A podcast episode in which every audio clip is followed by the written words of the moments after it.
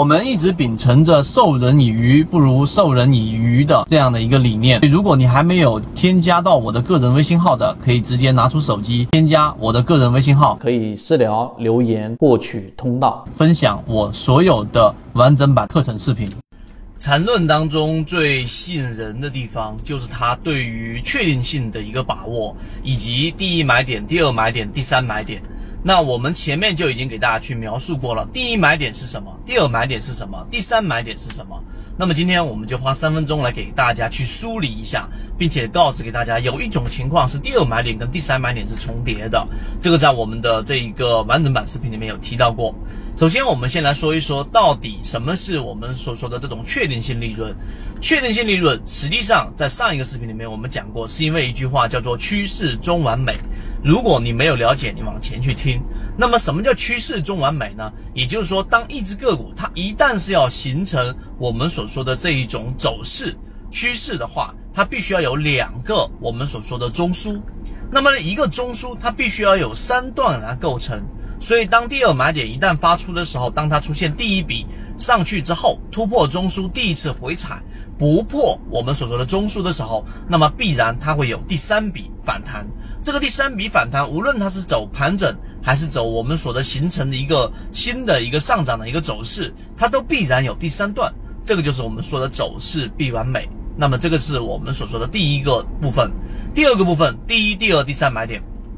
第一买点是当一只个股形成一个中枢，就像前面我们讲的二二八八超华科技，当一只个股形成一个中枢之后，出现快速的调整和下跌之后的第一次背驰，那么这就是我们所说的第一买点。第一买点它有极高的安全性，和你在第一买点买进去的时候，即使它并没有出现我们所期待的第二买点形成一个走势，那它必然也会回到中枢附近，这个是第一买点。第二买点是当一只个股突破了我们所说的这个中枢之后的第一次回踩，请注意，这里面我们所讲的是指次级别，就是小的一个六十分钟级别也好，三十分钟级别也好，那么这一个回踩就是我们所说的第二买点。第二买点往上走之后，再形成一个中枢，就是我们所说第三买点，随时都可能结束的一个位置。这个位置就要避开我们前面的等候时间，让我们的交易更加的高效化。那刚才我们说的第二买点跟第三买点在什么时候进行重叠呢？在今天的第九节里面，我们就提到了第二节跟第三节的这个买点啊，第二跟第三买点重叠的时候，就是当个股一旦突破了中枢之后，它并没有形成回踩，没有形成回踩之后的一个盘整往上走，这个就是我们所说的第二买点跟第三买点的一个重叠了。第一买点跟第三买点是不可能重叠的，里面的推导。相对复杂一些，在这里面我就不去接不去讲了。